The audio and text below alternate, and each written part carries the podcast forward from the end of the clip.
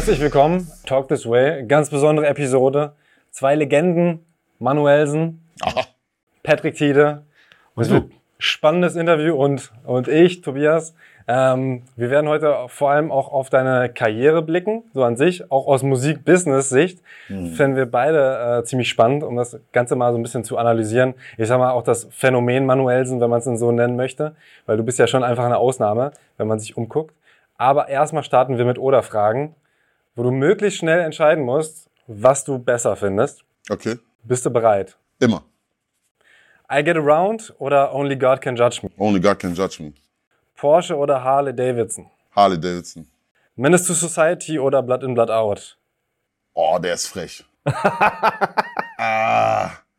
Ich bin der Meinung, dass Blood in Blood Out einer der genialsten Filme ist, die jemals gedreht wurden, was dieses Genre angeht. Deswegen, obwohl Menace Society meine Jugend geprägt hat, ich vom künstlerischen Aspekt her und von der Essenz her Blood in Blood Out. Tupac oder Maurice Boucher? Dann, dann natürlich Tupac. Mülheim oder Santorini? Mülheim. Fußball oder Tanzen? Ah. Ich bin durch Tanzen zum Hip-Hop gekommen. Fußball habe ich aber auch sehr lange gespielt. Äh, Tanzen ist, hat, ist, Kunst, ist Kunst. Tanzen oder Boxen? Boxen. Singen oder Rappen? Frech. Da kommen noch ein paar Freche übrigens. Ja? Äh, singen oder rappen. Im Anbetracht der Tat, darf ich auch was dazu sagen oder muss ich einfach. Das machst du ja schon die ganze Zeit, also mach Okay, weiter. gut. Also im Anbetracht der Tatsache dazu, dass jeder rappen kann, aber nicht jeder singen kann, finde ich Si- Singen ein bisschen, hat ein bisschen mehr Gehalt. Und was macht dir mehr Spaß? Das ist irgendwie beides gleich. Das ist irgendwie beides gleich. Aber jetzt, gerade aktuell, äh, macht Rappen mehr Spaß. Deluxe Records oder German Dream? German Dream. MBL 2010 oder Gangland? Boah, M. Bilal 2010 war mein Baby. Aber Gangland war krass. Die Zeit war auch krass. Die Zeit war auch krass. Ich glaube, dass äh, M. Bilal 2010. Krieg oder Frieden? Depends. Manchmal, manchmal musst du Krieg führen, um Frieden zu haben. Jan van der Toorn oder Nana? Jan van der Ton war unser beider Mentor, also Jan van der Ton. Und zuletzt Sandy oder Sarah Connor?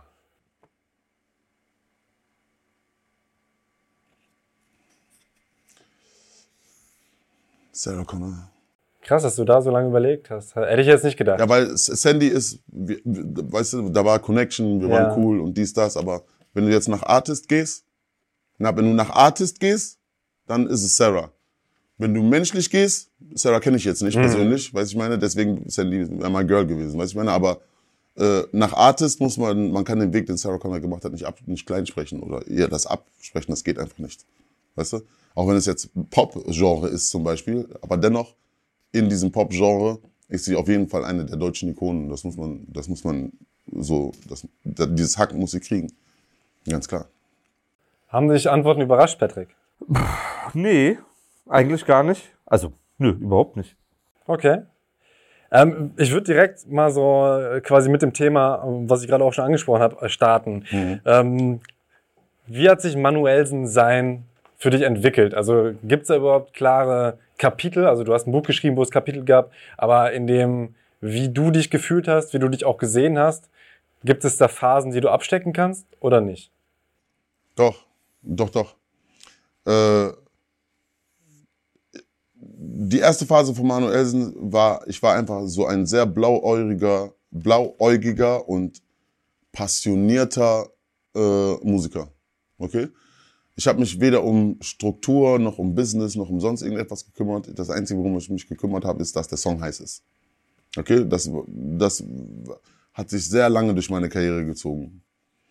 Irgendwann irgendwann habe ich versucht, das, äh, diesen Business-Aspekt ein bisschen mit reinzukriegen. Ne, warte, dazu komme ich später. Vorher ist der Aspekt reingekommen, wo ich gemerkt habe, dass, dass, es in, äh, dass es im Deutschrap nicht mit rechten Dingen zugeht.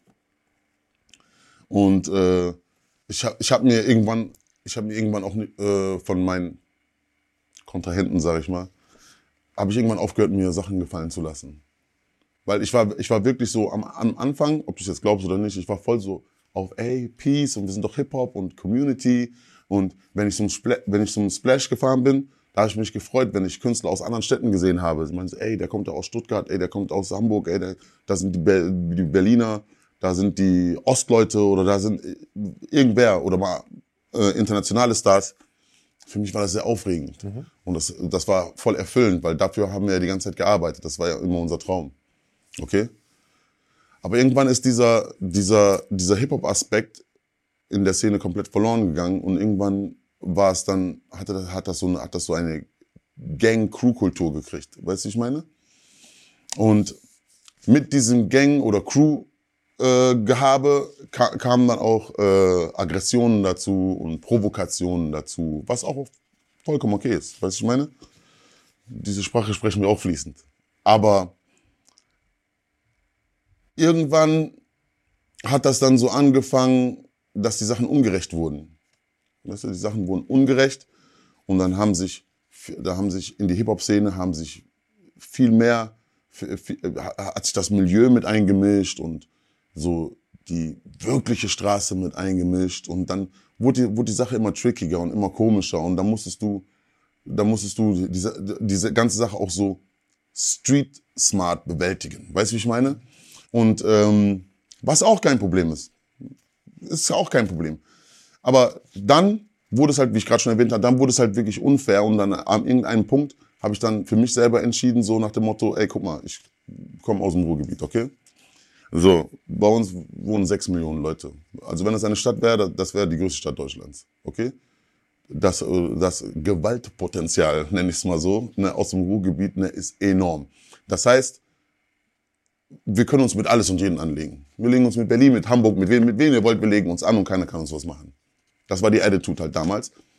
Weil wir haben die Attitude auch zu, entgegenbekommen. Leute, die mich verfolgt haben, wissen, ich bin normalerweise R&B-Sänger, Rapper gewesen. Wir waren immer schon stabil. Aber was Musik angeht, wir haben uns konzentriert darauf, unserer Passion nachzugehen. Weißt du, ich meine? Wir wollten Musiker sein, Artist sein. Das war der Main Focus. Aber irgendwann ist es dann so wild geworden und da musstest du halt noch, da musstest du dich halt, halt auch anders beweisen. Und ich habe immer geguckt, dass man die, dass, dass die Sache halt mit, mit rechten Dingen vorangeht. Weißt du, auch wenn es mal laut wird zum Beispiel, oder wenn es halt auch mal knallt, dann soll es halt nur knallen, aber nur mit wenn es wenn es mit rechten Dingen zugeht, also nur wenn du im Recht bist, will ich damit sagen. Und ab dem Moment, wo ich damit angefangen habe, so zu denken, ist die Sache sehr kompliziert geworden. Sehr kompliziert geworden. Aber wie viele ähm, Kapitel, um das jetzt nochmal so ein bisschen klarer äh, Drei. abzustecken? Drei. Okay. Es war anfangs die Passion, dann war es die Straße und auf dem heutigen Punkt ist es eigentlich alles immer noch, aber jetzt kommt halt noch der Business-Aspekt dazu. Ich versuche halt wirklich, jetzt gerade auch aktuell, ich versuche wirklich mich halt aufs Wesentliche zu konzentrieren. Das heißt, ich mache meine Musik so gut ich kann ne, so gut ich kann. Und äh, ich glaube, ich kann Musik machen. Ich konzentriere mich darauf und, und versuche einfach äh, mit dem, was ich am meisten liebe, äh, so viel Geld zu verdienen, dass ich meine Familie ernähren kann. Und das ist für mich dann genug. Die ganzen anderen sollen Straßenpaten, die härtesten, die stärksten sein, dies, das. Die sollen nur uns in Ruhe lassen und uns unser Ding machen lassen, weil wir werden ja auch älter. Ne? Wir werden ja auch älter. Äh, wir werden nicht nachsichtig, ne? aber wir werden älter. Und deswegen äh, sind es, glaube ich, die drei Epochen. Also es war Passion, dann war Straße, jetzt ist es Business. Seit wann ist es Business? Äh, seit Patrick. Okay, ja, dann äh, erzählt doch gerne mal, wie ihr zusammengefunden habt. Also, davor würde ich ganz gerne noch sagen, zu dem letzten Kapitel, das war auch was, worüber Manu und ich uns viel unterhalten haben, über so Crowman-Shit. Ne? Weil ich fand immer eine Weile lang war, wahrscheinlich im zweiten Kapitel, war Manu ganz viel dafür bekannt, eher für Interviews, aber keiner hat dann wirklich über die Songs gesprochen, ne? So, also so war zumindest immer die Wahrnehmung. Und dann haben wir aber auch gesagt, ey, das ist einfach so ein krasser Rapper und Musiker und Künstler und Sänger. Man muss es hinbekommen, dass, dass man ihn da auch wirklich voll wieder als Musiker auch so wahrnimmt. So, und äh, Crewman-Shit halt einfach macht. Und darüber haben wir viel gesprochen. Und ich glaube, das äh, hat so, hoffe ich, vielleicht so ein drittes Kapitel dann eingeläutet oder zumindest ein Stück weit beeinflusst so. Korrekt. Und ähm, ich glaube, es spiegelt sich auch auf der Platte unfassbar wieder. Also das ist für mich einer der heißesten Manuelsens, die ich so gehört habe. So. So. Ja, aber ich darf das ja sagen. Wenn der Künstler es selber sagt, so, dann hat das ja oft eher diesen Moment, den, ne, den Manuel gerade gemacht hat. So, ich, das, was ich gehört habe, oder das ist einfach wahnsinnig gut. Punkt. So. Und unser Weg, wie wir uns, also wie es dazu kam, war, man muss ja dazu sagen, Manu war ja schon mal vor meiner Zeit bei Chapter One, sozusagen, und hat das, das Zuhause verlassen, so. Und weil es sich für ihn vielleicht zwischendurch auch gar nicht immer wie für zu Hause angefühlt hat, wäre jetzt mal meine Interpretation, kann Manu selber nochmal was zu sagen. Und, äh, Kann ich offen reden oder? und dann, du machst das, was du machst. Okay. Und dann äh, bin ich aber irgendwann ja zum Team dazugestoßen und dann ähm, hat das vielleicht für Manu auch wieder einfach Sinn, äh, Sinn ergeben. So und ähm, Aber ihr kanntet euch schon vorher oder? ja, so, so hier und da, witzigerweise. Und ähm, also durch, durch damals Plattenbau Ost, Joe Willer, ähm, mein alter Freund Georg, der war damals zum Beispiel auch noch auf, auf den Vorbei-Remix so mit Hagen, also mit Joe Willer drauf. So dadurch, wir hatten immer irgendwie so ein bisschen Berührungspunkte, aber wir kannten uns nicht wirklich so richtig. Also kennengelernt haben wir uns jetzt erst eigentlich, glaube ich. Ja, so halt. Ja, genau. Ja, und erzähl gerne nochmal die Phase äh, oder die, auch die Entscheidung aus deiner Sicht, mit Patrick zusammenzuarbeiten. Ja, wie er gesagt hat, wir, ähm, ich war ja vorher schon bei Chapter One, aber äh, ähm, ich ich will jetzt nicht in eine unangenehme Lage, Lage bringen, deswegen. Wir waren vorher schon mal bei Chapter One und die Führung von Chapter One, die war so, nee, sag mal so, ne? Und irgendwann habe ich dann gesagt so, okay, das ergibt einfach, wie er sagt, das ergibt einfach keinen Sinn hier, weil eines Tages heißt es der oder ich. Und dann bin ich leider gegangen, obwohl, obwohl ich, ähm, obwohl ich das Team bei Chapter One, abgesehen von der Führung, sehr, sehr liebe. Also alle, die da, also alle, die da arbeiten, ob es Annika ist, Shauna ist, damals noch ähm, Sherry. Sherry ist, das sind alles Freundinnen geworden, richtig, weißt du, also Kolleginnen so, weißt du, und ähm, so, das, ich war sehr traurig, aber ich musste halt natürlich gucken, dass es weitergeht, ne? Und wo, äh, wo ich dann gehört habe, dass, äh, Patrick, äh, dass äh, Patrick jetzt da die Führung übernommen hat, ne, das hat mir damals meine, äh, meine Managerin Marina, die hat mir das damals gesagt, die meinte, ey, der Patrick ist jetzt wieder bei Chapter One. Wir können wieder, dann habe ich, hab ich zu meinem damaligen Vertrieb, die übrigens auch cool waren, kann man nichts sagen, weißt du, ich meine, waren auch cool. Ich habe jetzt keine Negativerfahrungen mit denen gehabt, aber ich hab, ich wollte einfach wieder nach Hause. Weißt du, ich meine, ich wollte meine Sachen arbeiten mit dem Team, was ich kenne, seit Jahren jetzt schon mittlerweile. Ich habe mit denen vorher vier Alben gemacht, drei oder vier Alben gemacht. Und dann habe ich dann gesagt so, Salamenko war schöne Zeit, Dankeschön und bin wieder nach Hause gekommen. Und äh, bin auch zufrieden. Und so soll es auch bleiben. Ähm, du sagst 2017 schon im Jan Wehn-Interview, äh, ich möchte den Act Manuelsen äh, in die richtige Bahn lenken. Hm. Ist dir das gelungen, auch schon zu dem Zeitpunkt? Oder ist, hast du das Gefühl, dass es dir dann erst später gelungen, auch gerade mit diesem Business-Aspekt? Na, eigentlich war, eigentlich war der Act Manuelsen war schon immer auf der richtigen Bahn. Weißt du, ich meine? Nur ähm, äh, meine, Außenwa meine Außenwahrnehmung, meine Außenwahrnehmung von Leuten, die sich jetzt mit mir so nicht wirklich deep beschäftigen, kann manchmal ein bisschen verstörend sein. Kann. Ne? Aber äh, ich muss dazu auch sagen, so oft ich versuche, so oft, so oft ich auch versuche, mir zu sagen, Manuel, weißt du was, scheiß drauf, scheiß drauf. Mein Herz und mein innerer Kern und so wie ich, und so wie ich gepolt bin und so wie meine Erziehung ist und so wie ich groß geworden bin, lässt einfach keine Ungerechtigkeiten und lässt, lässt keinen Rassismus und lässt keine äh, Respektlosigkeiten zu. Ich kann, ich kann, ich kann, ich kann es nicht. Kann ich abperlen. Vielleicht, vielleicht sollte ich es machen. Für jeder, jeder sagt mir, ob es Nisa ist, der mein Daily Management macht, ob es Patrick ist, der mein A&R ist, oder mein Plattenchef besser gesagt ist, ob es meine Freunde sind, ob es egal wer ist, die sagen, hey Manuel, guck mal, weißt du, scheiß da drauf. Ja, scheiß drauf. Aber ich, erstens denke ich nicht, weil ich Manuelsen bin, ich bin jetzt hier ein Star und bin was Besseres und es ist mir alles scheißegal, ich bin gar niemand. Ne, Ich bin gar niemand. Und deswegen denke ich mir auch, weil ich gar niemand bin, habe ich nicht die, habe ich nicht das Recht, so hochnäsig zu sein und äh, Sachen einfach zu verstummen zu lassen. Ich kann nicht wegsehen, wenn ein böser Mann ins Internet geht und sagt, ja, wir sind hier im White Power Clan oder im White Power Club. Ich habe keinen Bock, ich habe kein, ich hab keinen Bock, das an mir abperlen zu lassen. Egal wie groß. Und ich könnte in Amerika in den Billboard-Charts auf Platz 1, 2, 3 bis 6 sein. Mir ist das scheißegal.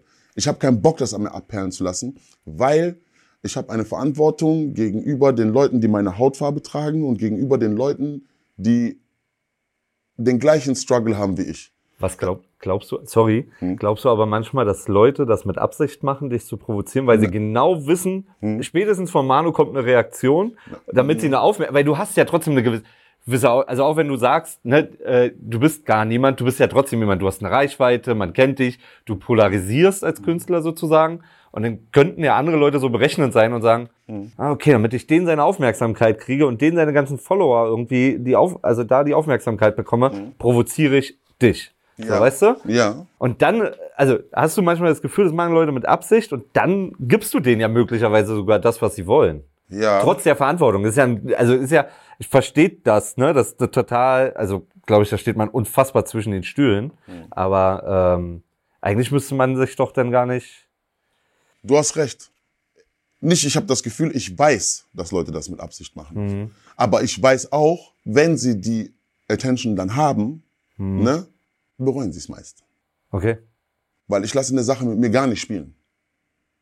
Ich lasse eine Sache mit mir gar nicht spielen. Es gibt diverse Leute, wenn sie meine Aufmerksamkeit ge- gekriegt haben, dann läuft immer mein Telefon heiß. Manuel, bitte, lass den doch, der ist von uns, der ist so, der ist dies, der ist das. So. Und mir, rei und mir reicht das schon, dass, ich, dass ich gezeigt habe, guck mal, bis hierher und nicht weiter. Es ist dumm. Ja, das verstehe ich. Es ist dumm. Es ist dumm. Ich, ich weiß, ich weiß, es ist dumm. Aber es ist auch wiederum nicht dumm und ich finde, es ist auch wiederum notwendig. Ja, hast recht. Also unter dem Aspekten auf jeden Fall voll. So. Klar. Eigentlich muss man sich die Frage stellen, warum Menschen überhaupt schon so bescheuert sind und überhaupt so provozieren, weißt du? Also, das voll, ist so, ja, erarbeite dir doch selber irgendwie die Ja. Aufmerksamkeit und hange dich doch nicht irgendwo ran. Und schon gar nicht mit so einem Themen, davon mal abgesehen. Ne? Entschuldigung, wenn ich da kurz einschneide. Ich will, ich will nicht in dein Wort fallen, aber das ist sehr wichtig. Entschuldigung, Chef. Guck mal, ich sage, traurig ist, dass die Hip-Hop-Szene, wir sind ja hier im Hip-Hop, wir sind ja hier für Hip-Hop, okay? Dass die Hip-Hop-Szene solche Leute überhaupt zulässt. Ja, ja, das stimmt. Weil alles, wofür Hip-Hop steht, und ich will mich jetzt nicht anhören wie Torch, Bruder. Ne? Aber vielleicht höre ich mich an wie Torch und vielleicht hatte der Nigger auch damals recht. Weißt du, ich meine? Alles, wofür die Hip-Hop-Szene steht, ne, ist gegen das, was, was in vielen Fällen in Hip-Hop heutzutage passiert ist. So. Ich weiß nicht, warum die Leute in der Hip-Hop-Szene überhaupt eine Chance kriegen. Eine Chance kriegen. Die Leute haben gestern noch Shisha-Kohle gewechselt oder standen bei irgendeiner Diskothek vor der Tür und haben gesagt, nein, du nicht, zeig mal Ausweis. Heute wollen die mir in, der, in einer Hip-Hop-Szene, die ich, ich, wie ich hier sitze, mit aufgebaut habe. Und dann wollen die in meine Szene kommen, die mir gehört. Mir und vielen anderen noch, die Respekt dafür, die, die viel für Hip-Hop getan haben. Okay? Wollen die mir, äh, was in, in meinem Haus, wollen die mir versuchen, was zu erzählen. Das ist so, als ob ich zu dir nach Hause komme und sage immer zu, der Schrank sieht scheiße aus, stell den dahin, stell den dahin, stell den dahin. Was würdest du mir sagen? Du würdest mir sagen, mal zu, Mann, Fress, piss dich. Was, was, was, oder nicht? Ich habe diese Szene, ich habe diese, ich, also ich bin einer von vielen, der diese Szene hier gemacht hat. Das, das, soll man, das sollen die Leute mal bloß nicht vergessen. So, und wenn die dann hier hinkommen und dann mich versuchen zu diskreditieren, nicht weil ich schlecht rappe oder schlecht singe oder scheiße aussehe, die diskreditieren mich aufgrund meiner Hautfarbe, aufgrund meiner Herkunft und wundern sich dann, wenn sie was an die Backen kriegen, dann ist es immer der böse Manuel gewesen. Ne? Aber die Leute, die da stehen und mit dem, Finger, mit dem Finger zeigen und urteilen, haben meist gar nicht die Empathie, meist gar nicht den Tiefgang und nicht die Essenz überhaupt nach, nachfühlen zu können, was Leute wie ich durchmachen. Und ich drücke nicht auf die Tränendrüse. Ich bin ein, ich bin ein bestialischer Nigger. Ich raste aus. Ich, die können mich nicht klein kriegen. Also denk nicht, dass die Tränendrüse hier. Gar nicht. Aber ich verlange von den Leuten, ich verlange von den Leuten, dass sie, dass sie die ganze Sache emotional sehen, weil das ist Kunst. Kunst ist emotional. Ich bin ein Artist. Ich bin, ich bin kein Dienstleister. Ich backe keine Brötchen morgens um sieben. Okay? Ich hole mir Inspiration vom Leben, von Sachen, die ich sehe, auch durch Gespräche, durch andere Musiker, durch andere. Und ich will versuchen, was jeden Tag zu kreieren, was es vorher noch nicht gab. Das ist ja Kunst. Okay? Und äh, ich mache das auch selber. Ne? Also ich, ich, ich rufe nicht Nisa an und sage, ey, er findet was für mich und ich präsentiere das dann einfach. Das ist ja heute auch gang und gäbe. Nein, ich gehöre wirklich noch zu, zu so Hip-Hop-Manufaktur. So. Ich probiere wirklich noch Sachen zu machen, die heiß sind. Und ähm, diese Leute stören. Diese Leute stören. Das sind nur Stör, das sind Störfaktoren einfach. Die sind nur da, um zu stören. Die haben noch nie einen heißen Song gemacht. Die haben noch nie ein heißes Album gemacht. Die haben noch nie ein cooles Video gedreht. Die haben sich noch nicht mal cool angezogen, dass du denkst, okay, der Typ ist fresh, was irgendwie auch Hip-Hop ist. Ey, ich hab paar frische, frische Nikes, einen freshen Sweat, dies, das, ist ja auch irgendwo Hip-Hop. Selbst das kriegen die nicht hin. Das Einzige, was sie hinkriegen, ist stören. Die stören. Sie stören. Sie stören. Sie stören die Artists. Sie stören mein, sie stören mein, sie stören einfach. So. Und die Leute fucken mich ab. Die fucken mich ab. Genau, ja, äh, ich würde den Leuten eigentlich gar nicht so viel Raum geben wollen. Also klar gibt es super viele, die einfach versuchen, sich an Erfolgen von anderen hochzuziehen. Ähm, aber ich würde trotzdem lieber über Mucke, auch über dich reden mhm. ähm, und auch über, äh, du hast es ja gerade auch schon ein bisschen angesprochen, ähm, kam tatsächlich auch die Anregung von Marina Busunashvili, mhm. äh, dich mal darauf anzusprechen, wie du deine Fans wahrnimmst. Also ob du da auch so zwei Fanbases quasi siehst, die einen, die deine Mucke feiern, mhm. vor allem, und die anderen, die deine Interviews feiern. Mhm. Und ob du, ähm, ja, ob du das positiv findest oder ob du ähm, den Leuten gerne bestimmte Mucke zeigen würdest, die eigentlich nur Interviews von dir kennen. Ob du das mal Das so fragt Marina? Im Prinzip ja. Sie hat gesagt, sprech sie doch mal darauf an. Mhm. Guck mal, bei meinen Fans ist das so. Ich hasse das Wort Fans, ich mag das nicht. So eigentlich. Ne? Was würdest du lieber sagen? Zuhörer. Mhm. So. Bei meinen Zuhörern, die, mich seit, die mir seit Jahren zuhören, ähm, ist das so. Ich merke das, ich merk das bei, äh, bei den Touren, die ich spiele. Auf meinen Konzerten sind erstens keine Kinder. Ne? Sind keine Kids. Also keine 14-Jährige oder was ist für dich? Nee, nee. Nee, nee. Auf meinem Konzert sind, äh, sind, äh, ich merke, das, das sind nur Gleichgesinnte. Wenn du wenn du Manuelsen, wenn du Manuelsen magst und wenn du ihn hörst und wenn du ihn verfolgst seit Jahren, ne, dann liebst du ihn. Meine, meine Fans lieben mich vom Feinsten. Die sagen, wenn, wenn, wenn ich zu Wismar schreibe, komm raus, komm raus, dann kriege ich Nachrichten, die sagen, Bruder, wo bist du? Komm, wir kommen jetzt mit, komm, wir fahren nach Stuttgart. Ich habe so Fans. Also ich habe so Fans. Mhm. Die sagen, äh, komm, wir ficken den, komm, ist kein Problem. Äh, Frauen sogar. Und so. Oder ich habe äh, Fans, die, die verstehen, was ich sage und fühlen mich, die sind aber zu schwach oder zu leise, um das auszusprechen. Die sind mir auch am liebsten. Was meinst du, die, die sich nicht trauen zu sagen, ich mag Manuel? Nein, nicht, nein, nicht das. So die selber, die selber dieses Problem haben. Ich habe viele jüngere Schwarze, die sagen, ey, Bruder, so, du bist unser Dings. Wir hatten das Gespräch gestern noch im Auto. Die sagen, du bist unser großer Bruder, egal was egal was. Aber die meinst so, unsere Position ist zu schwach. Wir würden dir gerne helfen. Ich, und ich habe gest, gestern ein zweistündiges Gespräch am Telefon gehabt. Mit einem äh, jungen Schwarzen, den wir kennen. Gab so einen Vorfall. Und da haben die mich als so groß angerufen und dann habe ich, hab ich mit ihm geredet, habe ich ihm gesagt, hör mal zu, zwischen dir und mir ist kein Unterschied. Guck nicht, ich bin da am Rappen, Manuel, dies, das. Zwischen uns ist kein Unterschied. So, wir tragen beide das gleiche Leid. Und ich habe ihm gesagt, wie er damit umgehen soll. So, und ich habe gesagt, wie er, sein, wie er seinen Freunden, seiner schwarzen Clique oder Community sagen, sagen so, wie sie damit umgehen sollen. Ich meine so, der, der euch Unrecht tut, geht und fickt den. Hm. So wie es die Türken, Araber, Jugos, Albaner auch machen. Der, der euch Unrecht tut, geht und fickt den.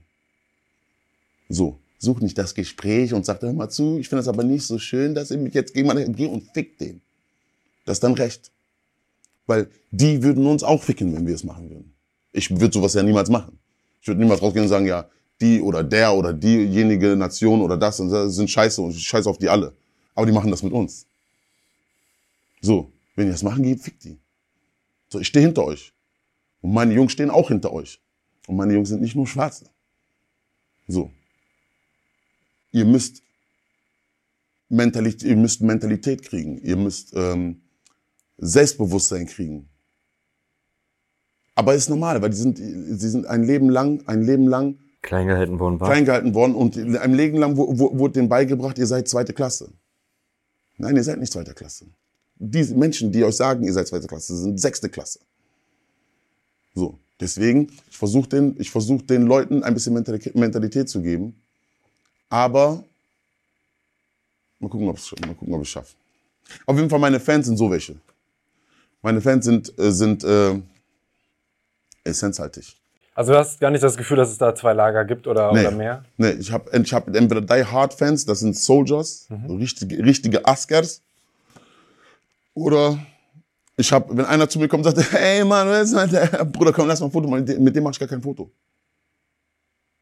Ich mache kein Foto, weil der kennt mich wahrscheinlich von, oh, Café ist full. Ich habe Café full gesehen. Dass ich mein Leben fast in diesem Café verloren habe, daran hat er nicht gedacht. Der findet halt die Story witzig. Da Mama, ich erzähle sie auch witzig. Weißt du? Aber dass es da um Leben und Tod ging und ich mit so einem Ballermann in diesem Café saß, weil ich Angst um mein Leben hatte vor 30 Jahren, vor 30 Jahren, aber da sagt keiner was. Okay? So, und wenn dann einer kommt, das so auf lustig sieht, ich möchte mit dem nichts zu tun haben. Bro, geh und hör Kapital oder mach irgendwas. Lass mich bitte in Ruhe. Nichts gegen Kapital jetzt. Ich küsse dein Herz, Bra. Ne, das ist mir jetzt so in den Kopf gekommen. Entschuldigung, Bruder. Aber das ist halt der Drill.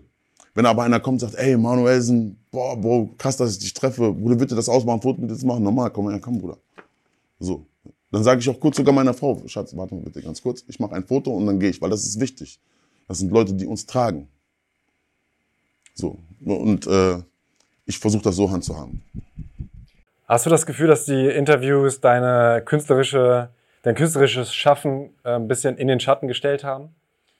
Ja, absolut, weil ähm, nee, eigentlich nicht. Ich glaube, ich glaube, dass die Jugend, die Jugend heutzutage so viel Müll auf die Ohren kriegt, ne, dass Musik gar nicht mehr die treibende Hauptrolle ist. Ich glaube eher, dass, dass das Entertainment an sich gerade die treibende Hauptrolle ist. Und wenn dann einer kommt und der im Interview auf drei Sprachen jemand erzählt, äh, dass er nur dann ist das halt nur mal interessant, weißt du? Oder diese Animus-Geschichte war ja auch interessant irgendwie. Das war ja, ein- die Leute haben nur das Video gesehen, aber der Film drumherum, das ist ein Spielfilm. Weißt ich meine? Und ähm, äh, ich glaube, es liegt einfach daran, weil die Leute auch, die Künstler heutzutage auch keine Musik mehr machen, da wo du so sitzt. Ich weiß damals, ich weiß damals so, ich, ich weiß, ich bin, ich bin nicht gut mit ihm, so, weißt du, ich meine, was heißt nicht gut? Ich habe mit ihm nichts zu tun, ich fühle ihn auch irgendwie nicht mehr, aber dieses Hack muss man ihm lassen. Damals, wo Assad gekommen ist, ne, das war eine, das war eine, du wolltest, du wolltest sein wie der, der war ein, der war ein Marvel-Superheld. Der war einfach der Assad, Bruder, mit diesem, mit diesem Logo, was er hat, mit diesen Fahnen aus Nord, die Faust aus Nordwesten und mein Block und dies und Sturmmasken und diese ganzen Leute in Camouflage. Du hast dir gedacht, what the fuck? Ich will der sein. Und dann hat er sich auch eingesetzt für, die, für sein Volk, für seine Jungs, für seine Straße, für seine Stadt. Du hast gedacht, okay, krass. Kuzabash war ein Megastar, Bruder. Megastar, Bruder. Kuzabash, Bruder, der war ein Megastar. Rapstar, Bruder. Sammy Deluxe waren Rapstars.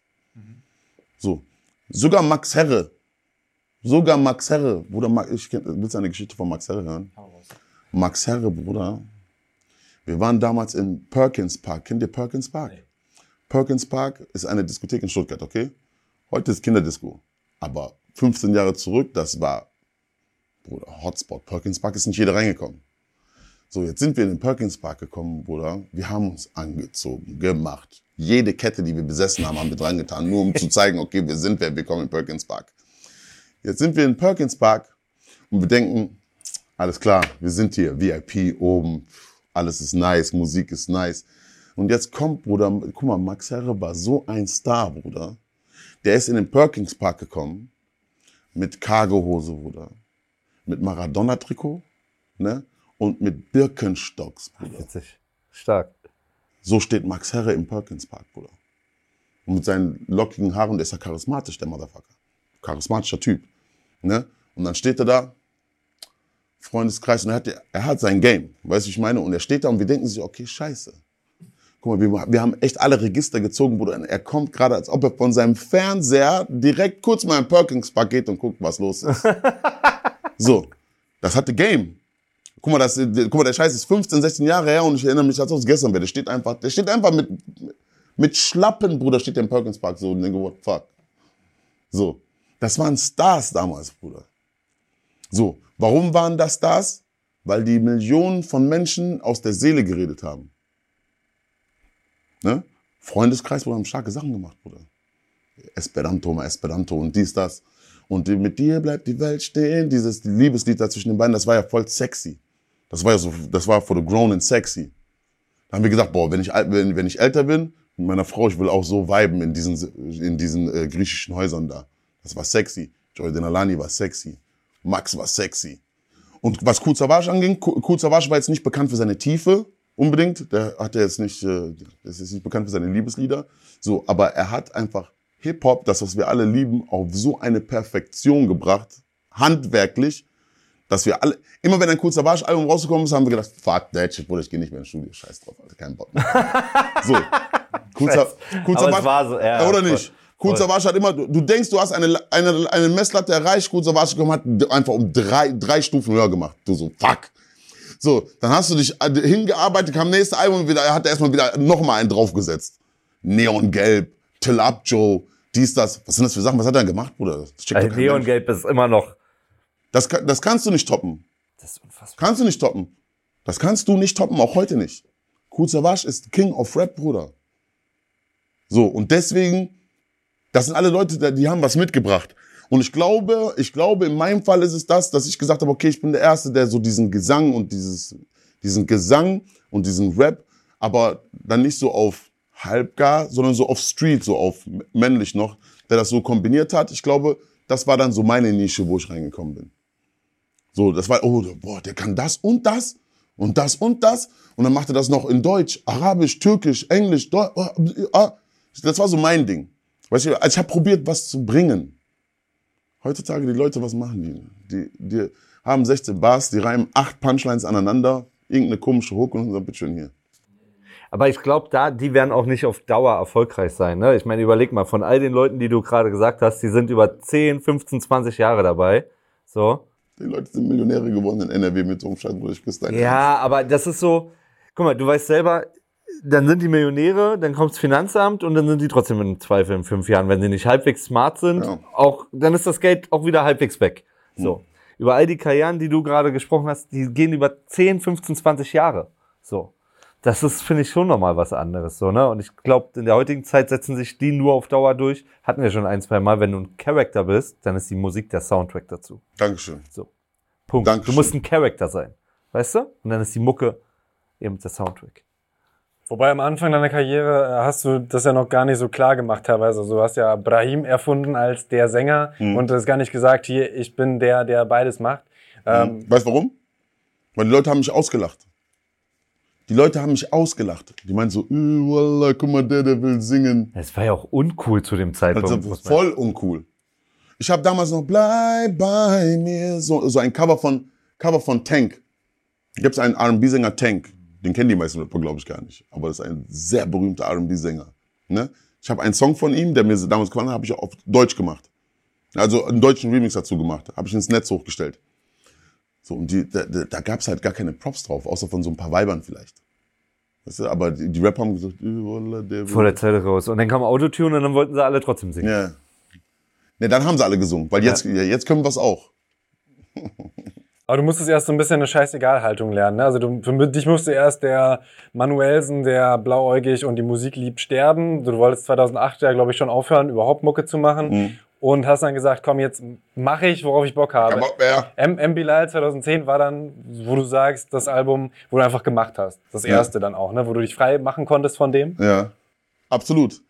Absolut. M Bilal 2010 war so mein, äh, das war so, ich habe gesagt, okay, ich, ich, ich, ich so, wie gesagt, ich habe gesagt, ich habe keinen Bock mehr, aber dann habe ich gedacht, warte mal, warum soll ich keinen Bock mehr haben? Die Leute, die Leute sollen keinen Bock mehr haben. so.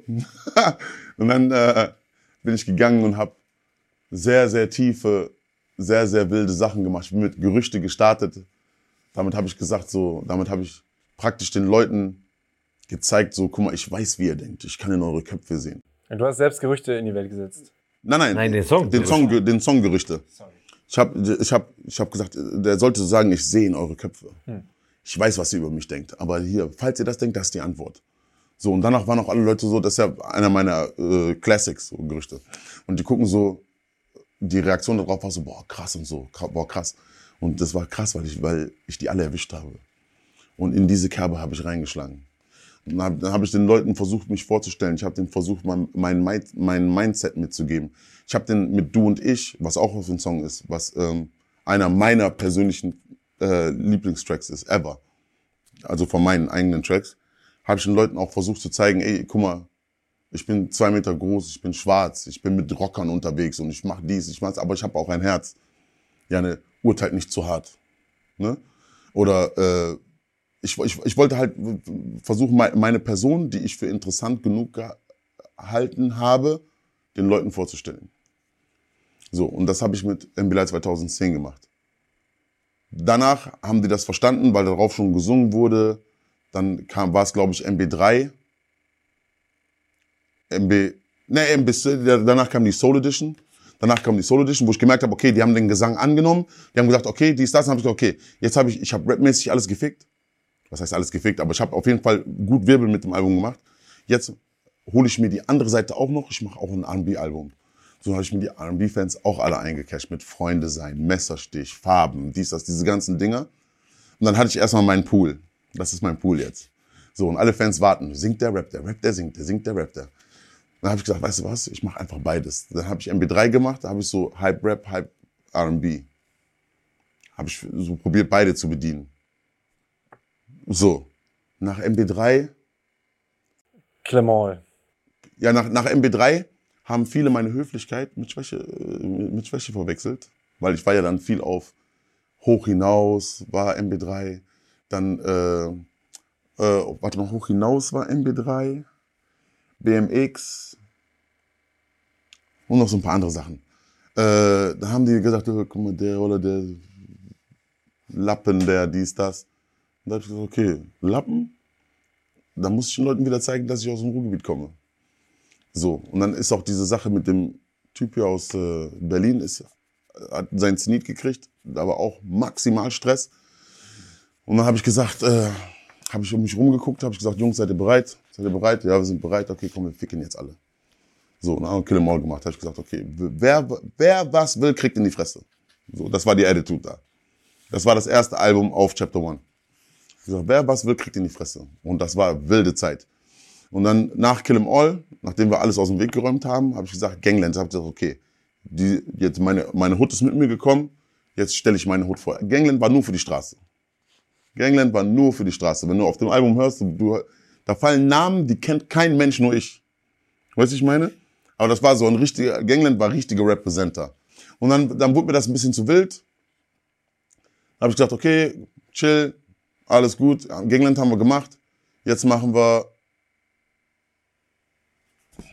Der Löwe. Löwe. Jetzt machen wir der Löwe. So, weil dann hatten wir Status und dann habe ich mir gedacht, Kalas, alles was wir jetzt machen, wir reden wie die, wir, nur habe ich probiert nur, ich habe auf Löwe habe ich probiert nur Mindset zu bringen. Nur Mindset, nur so starke Wörter. Ich wollte tiefe Sätze schreiben, die sitzen. Inspiration für Jugendliche. Weißt du, ich meine? Und da haben wir gemacht, der Löwe, da haben wir gemacht, äh, äh, New Jack City. Ne, das, das war, York City war so wie ein Mixtape. Der, äh, warte mal, der Löwe haben wir gemacht. Was ist noch auf der Löwe drauf? Ah, ähm, äh, Plata o Plomo, äh, Khair Inshallah und so. Das sind, das sind Leute gewesen, das sind Songs gewesen, die Leute sehr gefeiert haben und so weiter und so fort. Nach der Löwe habe ich mir gedacht, okay, wir waren jetzt genug auf der Straße, lass wieder ein bisschen flashy werden, lass ein bisschen gute Vibes bringen, gute Laune. Haben wir MB Ice gemacht. MB Ice, so, weißt du, du bist flashy, shiny, weißt du, wie ich meine? Haben wir gut, Perkins Park. Perkins Park Vibe, genau. da, da haben wir äh, äh, Dings gemacht, Comfort Zone mit Nura. Dann haben wir äh, König im Schatten gemacht, so ein Jiggy Beat, aber trotzdem geil geflowt alles. Äh, was war das noch? MB Ice, was war das noch? Bla bla bla, auf jeden Fall, die Leute wissen es ja. So, und jetzt sind wir bei Ja, ja, dann noch. Ghetto mit Massiv. Ghetto mit Massiv. was ihr dann ja auch, das war dann wieder, oder Das haben wir eure- zusammen schon eure gemacht. erste Genau, das war die. Zusammenarbeit. Ja, das war auch wichtig. Das war auch wichtig, weil ich wollte unbedingt mal, ich wollte unbedingt ein- Album auf Berliner Sound mal machen. Was für dich Berliner Sound? Der Berliner Sound ist so, so harter, Kompromiss, so harter, Kalt. kalt, kompromissloser Straßenrap so. Weißt du, ich meine? Wir im Ruhrgebiet sind eher so ein bisschen Ami-orientiert. Weißt du, ich meine? Okay. So ein bisschen, weißt du? Und Berlin war immer so, Berlin, so diese Cypress Hill. Ja, immer Anti. So, ja, immer, immer Anti. immer so ein bisschen Anti, Ja. darf bloß, bloß nicht hittig sein Ja. im Zweifel. ja, Und wenn's hittig wird, dann müssen wir schnell irgendwas machen, damit's ein Hit wird. Also ne, äh, ne, kein Hit wird, sondern noch schnell irgendwas so. Störend machen. Und das eigentlich, ja, ja. Das wollte ich machen. Weil man kann, man kann Berlin, dieser Stadt, ne, man kann Berlin, ne, den Einfluss des Straßenraps ne, nicht absprechen. Diese Stadt ist knallhart, was Hip-Hop angeht. Das muss man denen lassen.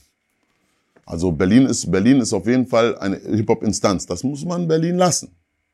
Ist eine Hip-Hop-Instanz. Muss man den lassen. Und ich wollte einen Sound auf diesen Album machen, das hat, äh, auf diesen Sound machen, das hat sich mit Massiv sehr gut äh, ergeben, dass man das machen konnte. Weil Massiv ist ja auch, hat ja auch seinen Teil dazu beigetragen, zu dieser Geschichte dieser Stadt hier, was Hip-Hop angeht. Und äh, das war halt auch für mich cool. Große Ehre. Ich konnte meinen Ruhrpott-Einfluss ein bisschen mit dazugeben. Mit Hurensohn, mal Hurensohn und so diese ganzen. Du, du hast ja Schimpfwörter gesagt, Massiv, verzichte drauf. ja, ich habe den Teil übernommen. Nein, das Ding. Äh, nein, Spaß. War Spaß. Auf jeden Fall. Das war schön. Und jetzt sind wir halt äh, bei Bereit zu sterben angekommen. Bereit zu sterben ist irgendwie so. Das hat so, es hat so Kill 'em All Vibes, aber irgendwie ein bisschen tiefer. So, ich habe auf, ich habe auf Kill 'em All, äh, ich habe auf Bereit zu sterben versucht, Sachen zu sagen, dass wenn ich sie gesagt habe und Gott weiß, ich morgen irgendwie nicht mehr da bin, dann habe ich sie auf jeden Fall gesagt, weißt du? So. Und ähm, jetzt businesstechnisch bist du bei Kill 'em All, ähm, hast du gesagt, da hast du angefangen, erst dein eigenes Team aufzubauen. Ne? Davor war es anders. Vielleicht kannst du da noch mal ein bisschen erzählen, wie hat sich der dein Business-Prozess bei den Alben oder überhaupt beim Musikmachen äh, auch in der Zeit schon verändert? Ja, Bruder, was heißt Business, Bruder? Wir sind Hustler schon immer gewesen und werden wir auch, glaube ich, immer bleiben. Wir kommen klar, wir kommen klar, wir ernähren unsere Familien, weißt du, wir wohnen nicht auf der Straße. Weißt du, die eine oder andere Kette haben wir uns kaufen können, unsere Kinder hungern nicht, das ist, glaube ich, das Wichtigste. Und ähm, wenn sich irgendwo eine gute äh, Möglichkeit ergibt, weißt du, wenn sich irgendwo eine gute Möglichkeit ergibt, macht es mir immer noch am meisten Spaß, mit Brüdern Geld zu verdienen. Weißt du? Und wir haben ja jetzt den Status, sage ich mal, dass ein paar Leute was mit uns machen wollen, Kooperationen, dies, das. Wir sind ja ein bisschen salonfähig geworden jetzt. Denken die. So, und ähm, Wenn du von wir sprichst, meinst du? wie bitte? Wenn du von wir sprichst, meinst du? Ja. Nein, wen meinst du? Dich, dein Team? ja ich und meine Freunde. So, ich, ich mache nur Business mit Freunden. okay. Du? Also, Weil manche haben ja auch äh, niemals Business mit Freunden als. Nee, nee, ich mache ich mach immer Business mit Freunden. Ich mache immer Business mit Freunden. Weil äh, die Freunde es halt auch verdient haben. Weißt du, die, stehen, die standen ja auch die ganze Zeit hinter dir. Und dann, wenn es irgendwann Geld zu verdienen gibt, dann müssen die Freunde müssen zwar abliefern, also sie müssen Ambitionen mitbringen. Ne? ist jetzt nicht, dass ich, äh, dass ich jetzt äh, Abu Shecho aus einem Café hole und sage, ja, du hast gestern Tee gemacht, heute verhandeln wir meine Verträge. Das geht natürlich nicht. Weißt du, ich meine? Aber wenn Leute ambitioniert sind, viele meiner Freunde sind ja auch im Business schon lange tätig. Zum Beispiel als Manager, als Tänzer, als äh, Choreografen oder so. Also die sind schon ein bisschen at so attached. Weißt du, ich meine? Und ähm, ähm, deswegen äh, macht es mir meistens Spaß, Leute zu fördern, Leuten eine Chance zu geben. Die Leute sollen mir auch eine Chance geben. Also das beruft darauf, dass die sollen auch Vertrauen in mich setzen, dass ich denen Möglichkeiten gebe, wo sie Geld verdienen können und auch andersrum. Also es ist ein Augenhöhe-Ding. Ich kenne Nisa zum Beispiel seit 1997. Ja, krass. Ja, ja. Und äh, er ist einer äh, der berühmtesten Choreografen in Deutschland gewesen. Oder immer noch. Und äh, hat für fast jeden großen Act in Deutschland getanzt und choreografiert. Und äh, hat daher auch Kontakte und ist businessaffin, weiß, was er macht. Und ich, ich kann ihm Daily Angelegenheiten in die Hand geben und ich weiß, er löst das. Weißt du, ich meine? Nicht er löst das, sondern er kümmert sich um Kooperationen, er äh, holt Deals rein, er macht Sachen, weißt du, ich meine, und wir verdiene Geld, er verdient Geld für seine Familie, ich verdiene Geld für meine Familie. Und so macht es Spaß. Weißt du? Wir haben nicht mal einen Vertrag miteinander. So. Eigentlich ist es das Beste, ne? Die Gefahr besteht natürlich immer wieder, dass sowas im Zweifel ausgenutzt wird oder dass man damit auf, den, auf die Nase fällt, so, ne? Also ich kenne das, ich glaube, vom Mindset sind wir da sehr, sehr ähnlich, so. Ich bezahle auch lieber jemanden, also was jetzt bezahlt klingt so komisch, aber Hm. ich lass lie- lieber jemanden äh, teilhaben, den man sehr mag, anstatt irgendjemanden wildfremden. Ja. So, das Problem, also ich persönlich bin nur ab und zu damit mal rechts und links auf jeden Fall schon mal hingefallen. So, das ist dann immer so ein Passiert. bisschen, Absolut, Mhm. so, aber das schmerzt natürlich mehr, weißt du, weil wenn, wenn du jemanden äh, wildfremden quasi teilhaben lässt, so, sagen wir managementmäßig, und der seinen Job nicht macht, dann kannst du ihn natürlich nochmal anders anflaumen. Beim Freund schmerzt das denn. Nicht nur Mhm. der wirtschaftliche Verlust, sondern vor allen Dingen der emotionale Verlust, so, ne, das ist dann so einfach das Bescheuerte dabei. So, ich glaube, vom Mindset sind wir da grundauf sehr, sehr ähnlich, ehrlich gesagt, ja, voll. Aber Nisa ist ein Manager, würdest du auch so bezeichnen, das ist so der Job? Der managt meine Angelegenheiten. Er managt meine Angelegenheiten. Ich weiß, wenn ich ihm sage, Nisa, so und so, dass ich an, der sagt, Halas, ich mach das. Sitzt auch Aber nicht so- ne- neben der Kamera fast, Leute sich Ja, wundern. Nisa sitzt übrigens da. Aber, es, aber, es ist nicht, aber die Leute sollen das nicht falsch verstehen und auch nicht jetzt hier falsch interpretieren. Das ist nicht so auf, ja, Nisa, ich habe keinen Bock, mach du das mal. Nein, der ist ein Mann. Der ist ein, der ist, der ist ein Mann und äh, er sagt einfach, guck mal, ich kann organisieren, ich habe die Kontakte, ich habe die Administration, ne, ich kümmere mich darum, kümmere du dich um deine Musik. Das heißt, ich gebe meine 50% in das Ding rein, er gibt seine 50% in das Ding rein, zusammen sind das 100%. Und genau so läuft das. Genau so läuft das. Wenn ich ihn nicht hätte, dann würde ich in, in Sachen ertrinken. Hm. Ich würde in Sachen ertrinken, die er aber lösen kann. So, weil er hat den, die, äh, fast arabisch geredet, er hat die Geduld dafür, ne? er hat die Geduld dafür, er hat den Kopf dafür und, und er ist auch, er hat, er ist, er ist Araber, ne? er hat halt den, ähm, die, äh, die Verhandlungsmentalität. Äh, weißt du, ich meine? Mhm. Das ist ja, das liegt in seinem Blut. Und seit wann arbeitet ihr so zusammen? Lange schon, lange schon, sehr lange schon. Vier, fünf Jahre. Okay. So. Und davor hattest du unterschiedlichste Manager auch oder Nee, hast du nee. dich selbst gemanagt immer? Nee, nee, ich habe ich, zum Beispiel all- alles, was so, was so Mu- Musikgeschichten angeht, so Verträge, Verhandeln, für dies, für das, da habe ich, äh, hab ich das immer mit Marina gemacht. Ne? Klar. Und äh, Marina ist auch heute noch im Team, soweit sie denn, äh, soweit es ihr denn erlaubt ist. Weil du jetzt bei Sony arbeitet. So, soweit es ihr erlaubt ist, sie ist meine Konziliere. Okay? Marina ist äh, ein äh, ganz besonderer Mensch. Für mich auch. Ein ganz, ganz besonderer Mensch. Und sie ist einer der wenigen, die, äh, die mich als Mensch und als Künstler verstanden hat von der ersten Sekunde an. So. Und deswegen äh, wird sie immer irgendwie ein Teil von meinem musikalischen und wahrscheinlich auch privaten Leben sein. Ja. Und nochmal, um das so im Schnelldurchlauf, du bist aber auch wahrscheinlich gestartet, da hattest du noch kein Management, oder? Inshallah hattest du schon Manager oder äh, noch gar nicht? Ich hatte so, Kanaken, so ein paar Kanaken, die kommen so. So, willst du mit Manuel reden? Was ist denn? So. So. Ich habe gesagt, komm, mach du das. Dies, das, so, auf Management. Mhm.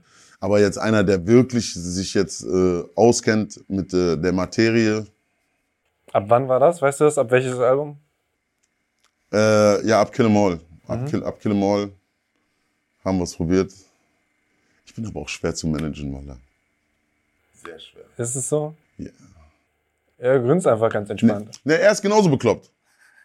Er ist genauso behindert, deswegen, wir, wir, wir beide verstehen uns blind. Okay. Ich glaube, bei Manu muss man, wenn ich es von außen betrachten darf, muss er eigentlich die ganze Zeit an seiner Seite sein. Weil ansonsten Manu ist so schnell, auch gedanklich, Ja, denn der flutscht dir ganz schnell weg. ja. Nisa nickt. Voll.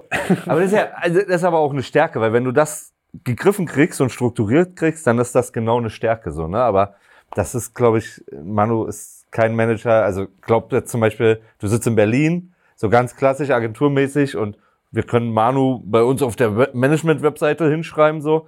Das würde richtig schief gehen für alle Beteiligten, glaube ich. Ich fick deine Mutter, du Hurensohn. Manuel, was hast du gemacht? Darf man das so sagen hier? Ja, Ja. Also, dann, dann, dann heißt es, Manuel, was hast du gemacht? Ja, Holla, ich bin ausgerastet. Egal, scheiß drauf. Ja, ja. Nein. Du bist auch sehr begeisterungsfähig, nehme ich an. Weil du hast ja alleine, was Sport angeht, ähm, sehr viele Dinge, die dich begeistern oder begeistert haben, ob Fußball, Boxen, Tanzen, Singen, Rappen. Also das sind ja so viele Dinge, wo man sich äh, sehr viel mit aufhalten kann. Dann äh, sechs Sprachen zu lernen ist ja nur auch äh, nicht, nicht so. Vier. Aber selbst, Viereinhalb. aber selbst viereinhalb finde ich schon Ja. unfassbar krass. Ja, ich bin, ich, ich, also ich lerne gerne. Ich lerne gerne. Was bist du für ein Landsmann? Deutsch. Deutsch, okay. Äh, Wenn ich jetzt zum Beispiel, äh, warte, äh, was, was kenne ich nicht? Du bist Lette jetzt zum Beispiel, du kommst aus Lettland. Dann würde ich fragen, echt Lettland? Und das Erste, was ich fragen würde, ist, erzähl mir was von Lettland. Was spricht man da? Was isst man da? Was geht da? Wie macht man? Wie sagt man so und so? Dies, das. Weil ich liebe Kultur. Ich liebe Kultur und ich liebe Geschichte. Und mich, mich interessiert das. Ich möchte das gerne wissen. Weil ich möchte wissen, wenn ich jemandem gegenüber sitze, mit wem ich es zu tun habe. Das kann man meist zurückfolgern auf die Kultur. Okay? Und äh, das, das ist auch das Problem von, äh, ich weiß gar nicht, ob ich das jetzt erwähnen soll, aber es liegt mir so auf der Zunge. Mach da zur Not schnell was raus. Hä? Zur Not schnell was raus. Guck guck mal, es gibt, nein, eigentlich, eigentlich ist das nicht wert. Wallah, der ist es nicht wert. So, der ist es nicht wert. Aber viele, guck mal, viele Leute nehmen mir das übel. Guck mal, lass mich das so erklären. Viele Leute nehmen mir das übel, dass ich, äh, dass man äh, mich so selten mit Schwarzen sieht. Okay? Okay.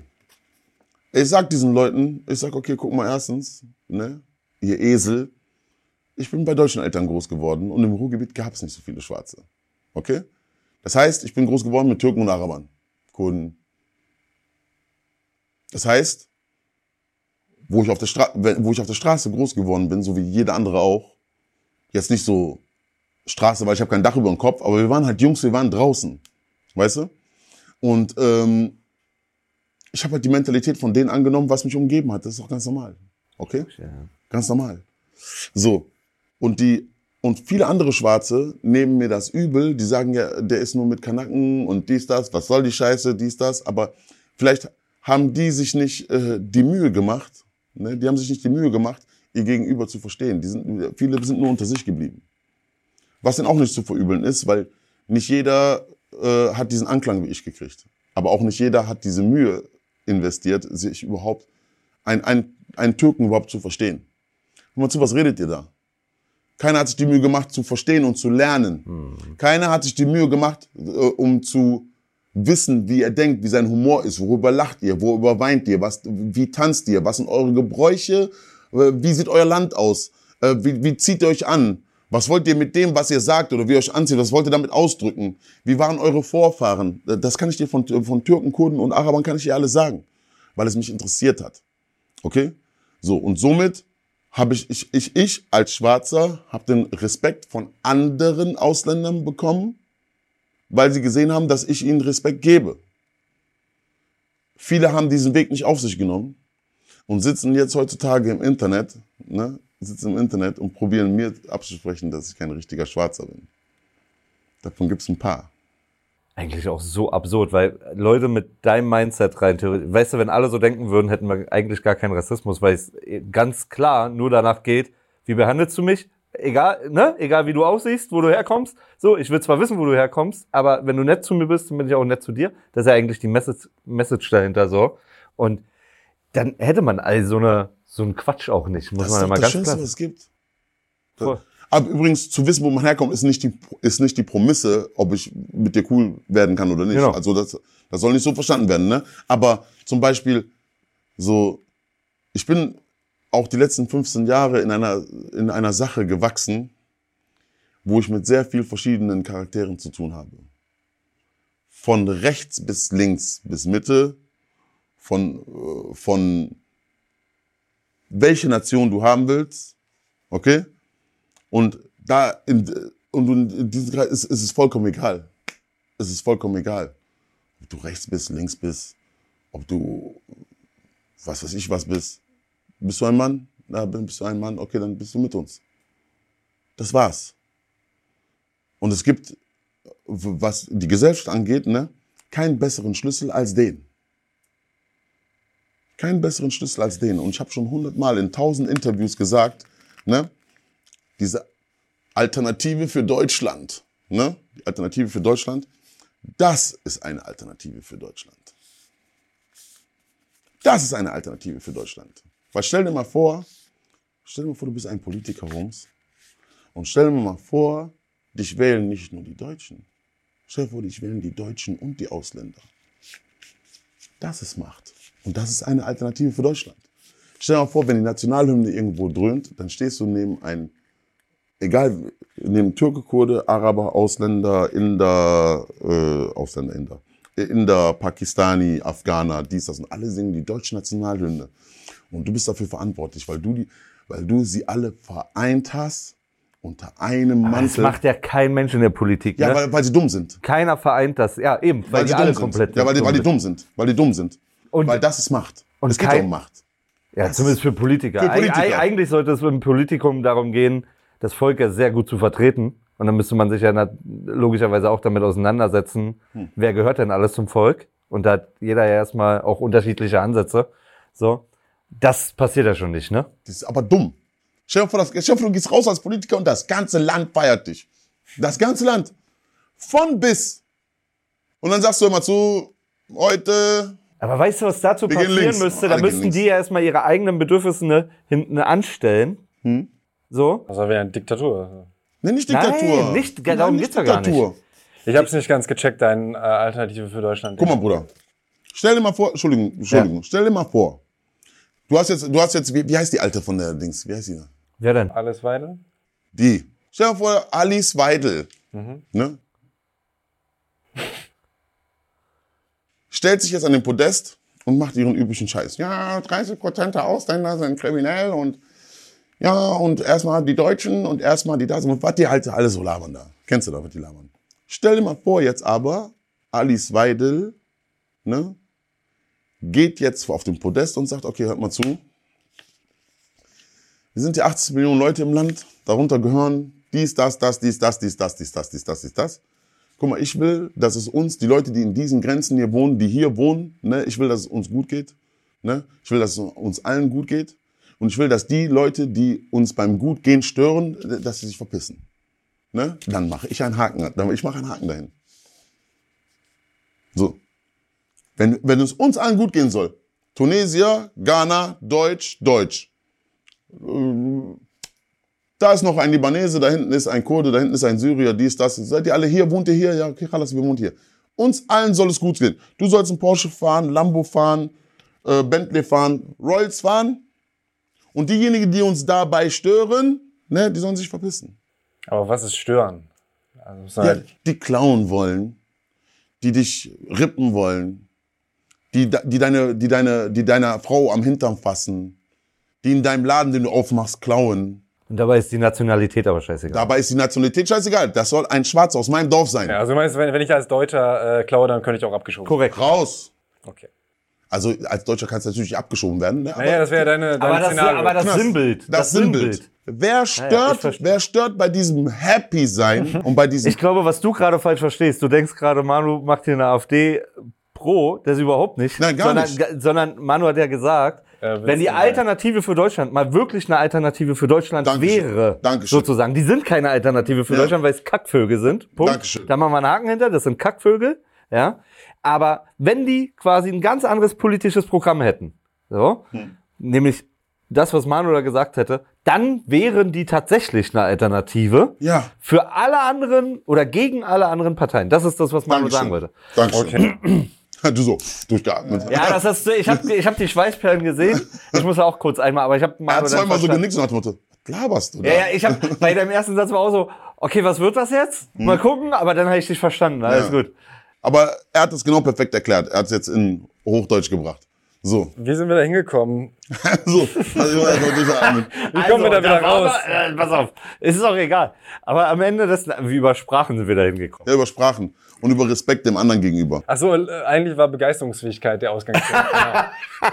Ja, ich bin, ich, ich habe keine politischen Ambi Ambitionen, aber ich glaube jetzt, den Key, den ich jetzt gerade hier hingeschmissen habe und den er so schön ausgeführt hat, ne, ist, glaube ich, der Major Key für, für Deutschland. Der Major Key. Und stell dir mal vor, alle würden so denken, ne, oder wir hätten hier da ein bestialisch, bombisch geiles Land. Was für ein Land wäre das? Bruder, was wäre hier los? Was wäre hier Ja, weil los? es dann mal zusammen wäre und nicht ständig gegeneinander. ja, ja. So. ja. Doch, gegeneinander geht. Aber gegen die Richtigen. Gegen die Schlechten. Ja, aber es wäre, genau, es würde trotzdem Zusammenhalt geben. Ja. Ne? So ist ja die ganze Zeit, versucht man ja alles irgendwie zu separieren, in kleinen Gruppen zu spalten. Was wäre das für ein Land hier, Bruder? Naja, jetzt überlegst du. Jetzt, äh, Ja, jetzt überlegst da du. muss ich mir nochmal Ja. noch mal durch, durch den Kopf gehen lassen. Ja, mach mal. Ähm, ich würde nochmal zurück auf die Musik, Hm. aber auch wieder auf Business und harte Zahlen. Ähm, Weil wenn man da äh, nur auf die Albumcharts guckst, hattest du deine erfolgreichen Alben 2015 und 16. Kill 'Em All und Gangland sind beide auf drei gegangen.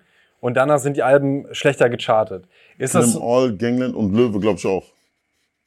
Das, ich habe doch, ich habe einen Triple gehabt. okay? Alle drei waren Top 3.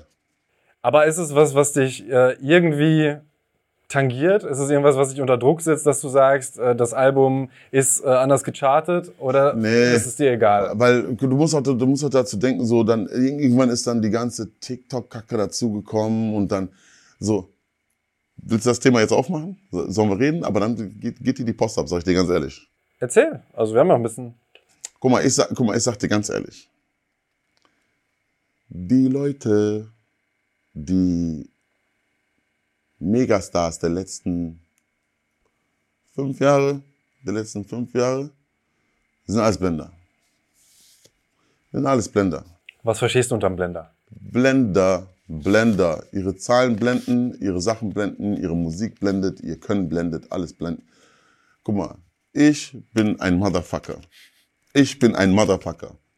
Nach 20 Jahren Hip-Hop-Szene ne, nehme ich mir diese Hochnäsigkeit raus zu sagen, Bruder, ich bin ein Motherfucker, wenn es zu Musik machen kommt. Und deren Zahlen, in Anführungsstrichen, ne, sind mir scheißegal. So, und diese Zahlen, die die gemacht haben, im wahrsten Sinne des Wortes gemacht haben, ne, sind genauso unrelevant wie die. So, ich habe nur leider das Pech, das äh, Glück im Pech. Meine Zahlen sind echt. Meine Zahlen sind echt. Schon immer echt gewesen. Meine, meine Instagram-Zahlen sind auch echt. Und ich habe schon einmal einen Instagram-Account verloren. Also wenn ich meinen ersten Instagram-Account nicht verloren hätte, hätte ich jetzt auch meine 1,6 Millionen Follower. Wenn das bis jetzt durchgegangen wäre. Wäre ich auch auf meine 1,6 Millionen. So. Die, die Zahlen, die, ich, ich sag jetzt keine Namen, aber von den Künstlern, die hier so, warum, warum bringen die keine Alben mehr raus? Vor fünf Jahren gab, gab es so vier, fünf Künstler, die alles gefickt haben. Warum bringen die keine Alben mehr raus? And don't worry, I wait. Sag mir. Ich weiß nicht, also Ja, bringen, ja, bringen ja. sie keine Ja, Alben ich mehr sag dir raus? warum. Ich, ich hätte ja, ja ich gesagt, sag die dir warum. noch. Weil es nicht mehr so funktioniert, wie sie sich das gedacht haben. Es funktioniert nicht mehr so, wie sie sich das gedacht haben. Und die verantwortlichen Manager, sage ich mal, dafür, ne, für die funktioniert es auch nicht mehr so, wie sie sich mal gedacht haben oder wie es mal funktioniert hat. Bis sie sich eine neue äh, Methode Methode ausgedacht haben, dass es funktioniert, dann können die auch wieder alle Alben rausbringen. Du willst mir sagen, ein, guck mal, ich mache das extra geschlechtsneutral jetzt. Einer der, also ein Artist, ein Artist, der äh, europaweit ne, alles getötet hat, was Streamingzahlen angeht, ne, sitzt jetzt zu Hause und macht Werbung für eine, für eine Massagepistole. Ich mach, ich mach, ich habe ich hab einen Kooperationsdeal damit. Ne? Meine Zahlen sind aber auch nicht so wie diese. So, ich bin Hustler, das Geld nehme ich mit. Ich ernähre damit meine Kinder. Okay? Außerdem ist das ein cooles Ding. Nach, dem- nach dem Training haue ich mir das Teil rein, das ist brutal. Kann ich dir nur empfehlen. Gymtastic. so, auf jeden Fall, ja, Gymtastic. Auf jeden Fall, Wird ein extra Teaser. na, es ist ja so. Ja, also, da- das, das Ding ist halt wirklich cool. Weißt du, was ich meine? Stimmt auch wirklich. Kann ich bezeugen. Ne? Ja. so. Und das Ding ist. Ne, Bruder, lass mich das anders erklären. Guck mal, es ist, äh, Bruder, äh, Drake und Meek Mill kennst du. Hör dir die Geschichte an. Drake und Mil- Meek Mill kennst du. Drake ist, glaube ich, aktuell der am meisten streamendste Artist der Welt. Also es gibt keinen Artist auf der Welt, ja, auf der Welt, der, äh, der mehr streamt als Drake. Die, der und äh, äh, äh, Meek Mill haben ein Jahr lang Beef. Mutter, Vater, Frau, Kinder, dies, das. Die beleidigen sich tot. Jetzt kommt der Song Back to Back. Wir haben uns vertragen. Ja? Dieser Song kommt jetzt raus. Am gleichen Tag kommt ein Song raus ne, von einem deutschen Artist. Okay? Das Lied kommt, die, beide Lieder kommen raus. Wir warten 24 Stunden. Drake und Meek Mill ne, haben drei Millionen, noch irgendwas Streams gemacht. Über Nacht. Back to back. Und das ist Amerika. Drei Millionen. Als Plattenchef, was würdest du sagen? Erstmal stabil. Geht mehr, aber stabil. Über Nacht? Ja, ist stabil. Ja, ich muss ja in Amerika denken, weißt du? Da ist ja so. Okay. Aber ist okay. stabil. Aber für Deutschland wäre das wahnsinnig. Ja, für Deutschland ist es irre. Also wenn das über Nacht passiert, dann eigentlich würde ich denken, fake. Also wenn ein deutscher Artist mit vier Millionen Streams mir über Nacht ankommt, dann würde ich sagen, komisch. Ne? Absolut, voll. Gut. Halt das im Kopf. Jetzt kommt dieser deutsche Artist und ich will ihm nichts Böses. Ich sag auch seinen Namen nicht. Mhm. Okay? Jetzt kommt dieser deutsche Artist, bringt einen Song raus und der soll über Nacht, ne, 24 Millionen Streams haben und geht in die iTunes-Liste auf Top 3 weltweit Musik. Verpiss dich, Alter. Bitte verpiss dich doch. Klar, was du da, Bruder? Was für 24 Millionen Streams, Bruder? Was für 24 Millionen Streams über Nacht? Deutschland hat nur 80 Millionen Einwohner, ja Team. Das heißt, jeder, das heißt, jeder vierte Hunde so muss einen Song gehört haben. Was redest du da?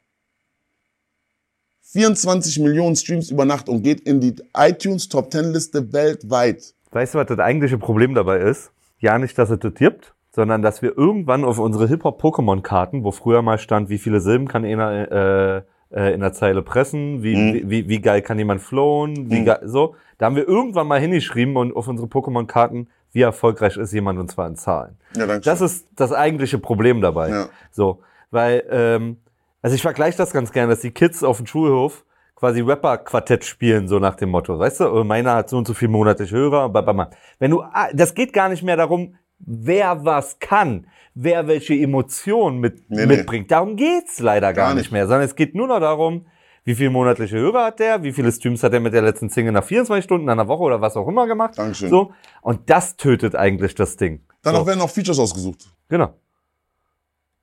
Ey, Bro, guck mal, ich habe hier einen Song, da passt du voll geil drauf, dies, das, mh, mm, monatliche Hörer, mh, mm, nee, der könnte zu viel von mir abgreifen, nee, passt grad nicht. Ich habe mehr, nachher kriegt er von meinen was ab. Hä? Das, äh, Voll. Ich habe doch jetzt ein Album gemacht, ich weiß ganz genau, was, was Sache ist. Aber dazu komme ich auch noch. Dazu komme ich noch später. Darum komme ich später. Sachen, äh, Kappa von Genetik hat mal was Gutes gesagt. Der meint so, stell dir mal vor, wir hätten an die Mona Lisa, die Mona Lisa, die im Louvre hängt. Mhm. Die hängt im Louvre halt. Ne? Mhm. Stell dir vor, wir hätten an die Seite da unten eine Klickzahl gemacht. Wie viele Leute die Mona Lisa angeguckt haben. Und jetzt stell dir vor, dass äh, den Playboy Bunny hätten mehr Leute angeguckt. Ist dann die Mona Lisa scheiße gemalt? Ist dann Vincent van Gogh ein Hurensohn dann? Oder hat er nicht die? Eigentlich müsste man, ganz ehrlich, ich habe das schon ein paar Mal gedacht, das, was man bei Instagram ja wegmachen kann, diese Like-Zahlen sozusagen, mhm. das müsste bei Spotify weg. Sag ich dir ganz ehrlich. Die Zahlen müssten weg. Ja. Weil dann geht's wieder danach, wer was kann. Ja. Und dann hörst du das nämlich, du, du hörst nicht, oh, der hat jetzt zwei Millionen monatlich Hörer, deswegen höre ich mal rein, sondern wenn dir die ersten acht Takte gefallen und da eine Emotion mit dir passieren, dann hörst du das wahrscheinlich. Darum müsste es auch mal wieder viel, viel mehr gehen. So. Aber das ist auch das Problem, wenn, glaube ich, Technikunternehmen und Kultur clasht halt einfach unfassbar. Aber jetzt nochmal die anderen ausblendend. Einfach, wenn man so eine lange Karriere hat wie du, dann ist es ja völlig klar, irgendwo ist sozusagen, wenn man jetzt nur nach den Zahlen, wenn man jetzt nur nach dem Album geht und so, würde ich ja denken, oh, da war sein Peak. Und das ist, äh, interessiert mich einfach, ob dich das irgendwo emotional auch beschäftigt hat, zu sagen, äh, dass man da was drauf projiziert, weil komplett ausblenden, denke ich mal, ist es schwer, gerade wenn da irgendwie auch Deals von mhm. abhängen, dass man mhm. so, so viele Zahlen erreichen muss. Mhm. Das Zahlen, selbst Insta, ich glaube, jeder, der einen Insta-Account hat, äh, wird auch irgendwie denken, oh, läuft das jetzt oder läuft das nicht? Aber konntest du dich davon frei machen? Weil umso länger eine Karriere ist, umso höher ist ja die Wahrscheinlichkeit, dass irgendwo mal was äh, irgendwie mehr gestreamt, mehr gekauft, was auch immer wurde. Mhm. Also jetzt wirklich nur auf dich selbst betrachtet. Die anderen sind völlig egal. Ja, ich, also ich, ich, ich muss mich davon frei machen, weil äh, hätte ich mich nicht davon frei gemacht, dann hätte ich auch dementsprechend Musik gemacht. Aber meine, meine Musik, äh, meine Musik ist halt immer, äh, ist halt sehr kompromisslos. Würde ich sagen. Meine Musik ist sehr kompromisslos. Und hätte ich mich nicht frei gemacht von diesem ganzen Scheiß, dann würde ich auch ankommen mit äh, dem Scheiß halt, was die anderen machen. Aber das ist mir viel zu wack. Ganz einfach, weil die anderen auch wack sind. Und deren Mucke ist wack. Der Aussehen ist wack. Der Verhalten ist wack. Alles von an denen ist wack. Interessiert mich nicht. So. Und was du auch gestern im Vorgespräch meinte, meinte Patrick auch, ähm, dass er sich fragt, ob dir das nicht auch irgendwann mal einfach zu langweilig wurde, so alles. Also so, ich glaube, dieses, hat man das nicht alles mal durchgespielt? So im, wie du sagst, in der Hip-Hop-Szene sein, dass man sich auch noch motivieren kann, zu sagen, ich mache ein Album, ich mache noch ein Album, ich mache ein Album. Die Szene wird, so habe ich das ähm, wahrgenommen, war früher cooler, als sie jetzt ist. Natürlich war sie früher, natürlich war sie früher cooler, aber ich würde mich immer, ich würde mich immer noch als, ich würde mich immer noch als Hip-Hopper bezeichnen. Also ich, ich trage immer noch Nikes, ich trage immer noch Hip-Hop, ich bin immer, ich bin Hip-Hop immer noch. Weißt ich meine, ich, egal, was die Leute von mir sehen, aber ich bin im Grunde genommen immer noch Hip-Hop. Und wenn ich ins Studio gehe und einen Song und, und äh, einen Rap aufnehmen will, dann will ich den, den, der vor mir gerappt hat, ich will den ficken. Einfach aus Kompetenzgründen. Äh, aus äh, äh, Competition-Gründen. Aber auch aus Kompetenzgründen. Ja, Einfach weil du es kannst. Einfach weil ich kann halt. so aus reiner Kompetenz. Nein, ich will den ficken. Das ist gar nicht böse gemeint, aber das ist Hip-Hop. Der hat ein paar nice Bars, okay, gut, okay, nice, okay, war nice. Dann will ich ins Studio gehen und will das toppen. Weil das Hip-Hop ist und das ist auch korrekt. Und der Nächste, der nach mir kommt, soll versuchen, mich zu ficken, wenn er kann. Hm. So. Wenn er kann, sage ich, okay, Respekt, okay, dann muss ich ins Studio gehen, muss ich nochmal toppen. So, und das ist halt, das habe ich verinnerlicht. Weil ich bin halt ein Hip-Hopper, die anderen sind es nicht. Die anderen sind Dienstleister. Die Leute machen Musik als Dienstleistung. Ich sag dir, wie sowas vonstatten läuft. Da ist eine Alte, die hat vielleicht einen geilen Arsch und kann sich vielleicht die ein oder andere Melodie aus dem Arsch zaubern. Okay? So, dann kommt einer dahin sagt, boah, das sieht gut aus, wir machen ein paar schöne Fotos. Jetzt äh, müssen wir erstmal ein paar sogenannte Sessions organisieren. Weißt du, was eine Session ist? Eine Session ist, da ist ein mega talentierter Typ, so wie Muntu zum Beispiel, ne, der auf meiner nächsten Single ist. Ne, den holen die ins Studio. So, der- Typ macht seinen Grind, das macht sein Business damit. Der geht dahin, singt der Alten eine Topline vor, schreibt den Text vor, macht einen Hit nach den anderen für viele der Artists, die du auch kennst, ne? Für viele Artists, die du auch kennst, singt ein Hit nach den anderen, singt ein Hit nach den anderen. Die Alte kommt und singt das nach, geht da raus, geht Gold, Platin, Platin, Platin, Gold. Der kriegt seine, äh, seine Gage dafür und sitzt wieder im Studio und macht sein Business. Er lässt sich bezahlen dafür, also es ist kein Hungerlohn, weißt ich meine? Aber diejenige, die sich vorne feiern lässt, ne, hat den Scheiß 0,0 verdient, weil sie einfach, weil sie einfach kein Talent hat. Sie, sie hat einfach kein Talent. Wobei das gab schon immer. Ich finde, das hat, also meine Meinung ist, Aber nicht man im hätte es Hip-Hop. nur, genau, nicht im Hip-Hop. Das ist der Unterschied im sozusagen. Das gab's quasi im Pop schon Schlager. immer. Sagt keiner was. so, Sagt also, keiner was. Ne, auch schon vor, glaube ich, 50 Jahren Ja, ja. oder noch länger. Ja. So, ähm, ja. Genau. Aber, aber nicht im Hip-Hop. Nicht im Hip-Hop. Nicht im Hip-Hop. Wobei man da natürlich, das ist eigentlich eine krasse oder spannende Diskussion, weil wie sehr darf man sich möglicherweise helfen lassen? Wie sehr hilft denn möglicherweise schon, wenn du mit Kumpels auch im Studio bist? Ne, das ist so, wo ziehst du da die Grenzen? Weißt du ein bisschen, was ich meine? Also das ist so, das eine ist ja das nur auf die Spitze getrieben. Also ob du mit fünf Kumpels im Studio bist und einen Song ma machst sozusagen oder dir dir dabei helfen, oder ob du dir quasi den bestmöglichen mit ins Studio holst, der dir beim Song hilft.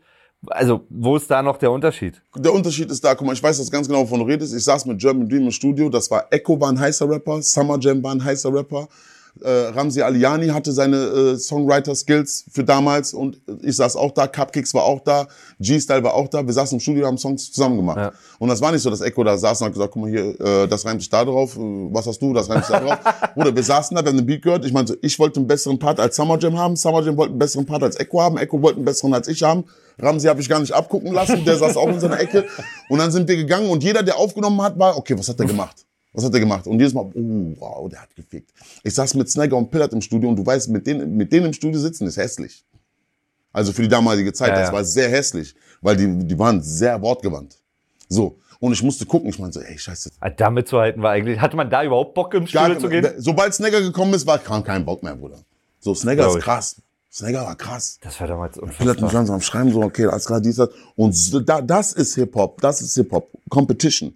Auch unter Freunden. Weil wenn jeder seine 100% gibt, ne, ist der Song 300. Dann ist der Song 300. Und wir haben alle immer abgeliefert. Wenn ich ins Studio gehe und bei jemandem hin, dann liefere ich ab. Ich liefere ab. Weil das meine Aufgabe ist. Weil ich das meinen Fans schuldig bin. Weil ich das meinen monatlichen Hörern schuldig bin. Ne, und weil ich das Hip-Hop, ich bin das Hip-Hop schuldig. Wir, wir payen Dues bis zum Ende. Das ist jetzt derbe Backpack, ne? aber das ist wahr, Bruder. We, we paying dues till the end, Bruder. Das ist übrigens dieses Fundament, ne, was ich vorhin, wir hatten vorhin äh, in einem anderen Podcast äh, auch so ein bisschen die Unterhaltung, wie sehr Grenzen verschwimmen und ne, wie sehr das gut Genres. ist, Genres und so weiter und so fort. Und ich habe gesagt, wenn diese Haltung sozusagen, habe es nicht ganz so auf den Punkt gebracht wie du gerade, ähm, das ist immer wichtig, dass es Leute gibt, genau so mit diesem Mindset, weil es immer das Fundament bildet. So. Ja, Wenn es das nicht geben würde, könnten danach alle anderen nicht diese Grenzen verschwimmen lassen. ja. Die, die, die, die, schön gesagt. Die Leute sollen zurück zur Essenz. Komm zurück zur Essenz. Komm zum Islam. Nein, hallo. So, komm, komm. Und das wird echt gut, ne? AfD, Islam, kommen dies, dann hättest du die Namen halt noch. Nein, Wir haben den Trailer schon auf jeden Oh. Wahnsinn. Ihr wisst schon, was ich meine. Ihr wisst schon, was ich meine. Findet die Künstler sonst. Lieber bist du jemand, der nicht so einen nicen Verse hat, aber es ist individuell von dir. Da kriegst du von mir mehr Respekt für. Ne? Anstatt du kommst und den heißesten Verse hast, ne? Du siehst es doch, guck mal, guck mal bitte, Bruder, guck mal, was, was, ist, mit dem, was ist mit dem passiert, Bruder? Ja? Mit dieser Gangster-Rap-Legende aus Deutschland, Bruder, was ist da? Der, das ist alles geplatzt, Bruder. Was waren, die, was waren die letzten 20 Jahre wert? Was waren die wert? Was waren die wert? Und ich, ich sage jetzt, das sind persönliche Worte, ich will ihn jetzt gar nicht angreifen, ne? aber was waren diese letzten 20 Jahre wert?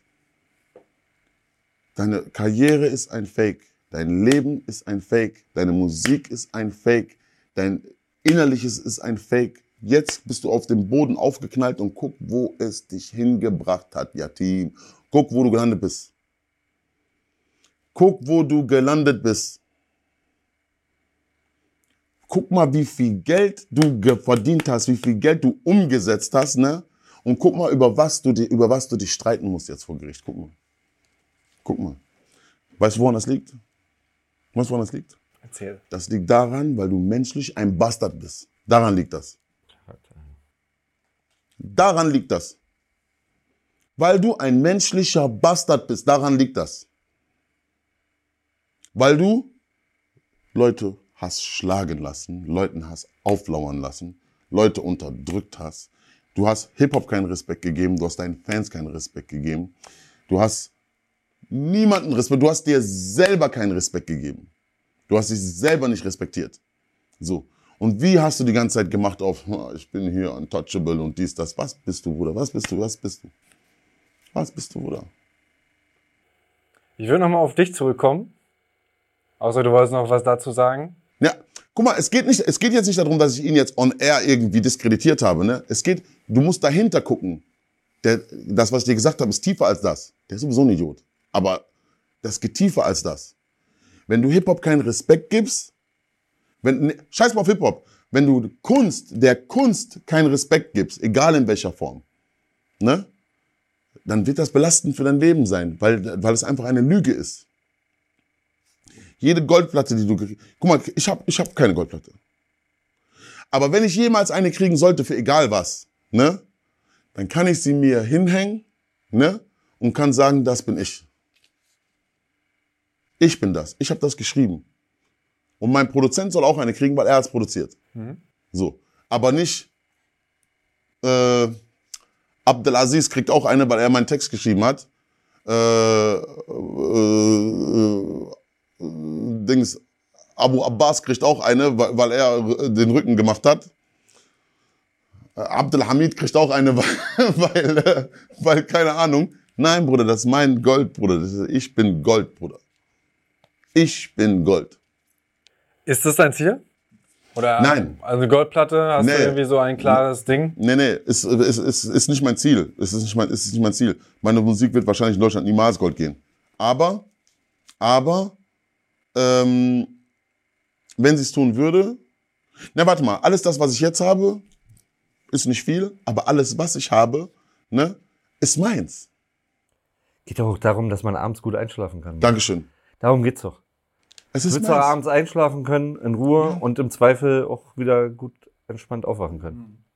die Legacy, die ich habe, die Legacy, auf die ich zurückgucke, oder auch auf das, was ich noch vor mir habe, ne, wir sind ja nicht am Ende hier, auf die, aber auf die Legacy, auf die ich zurückgucke und die, die ich noch vor mir habe, kann ich sagen, ich habe die mit meinem gottgegebenen Talent und mit diesen Händen gebaut. Dieses Haus habe ich selber gebaut.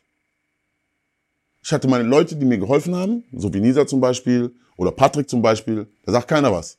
Oder noch ein paar andere auch. Kein Problem. Du brauchst ja nicht ein Haus alleine, du hast ja natürlich auch Leute.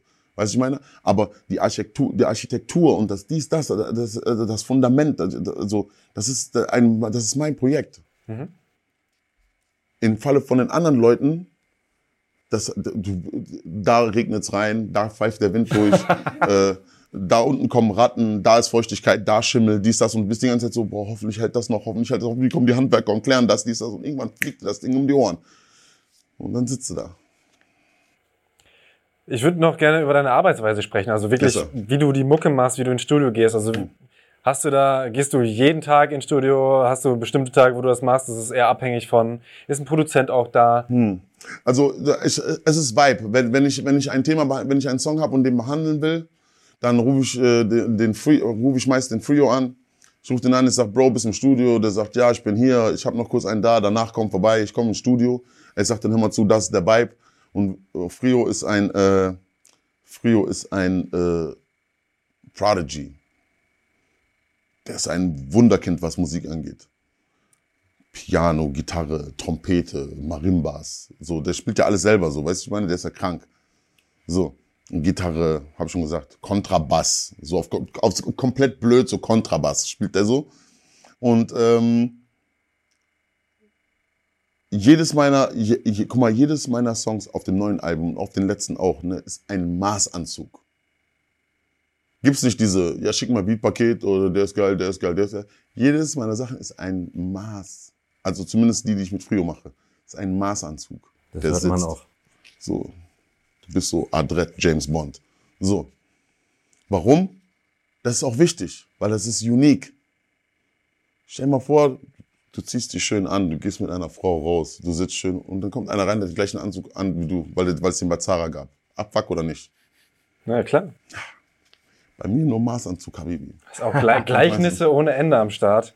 Ja, aber ist ja so. Ja, damit du das verstehst. Ich ja. habe es nur gelobt. Ja, Also du hast ja für alles das Haus und so weiter. Ja. Das ist schön.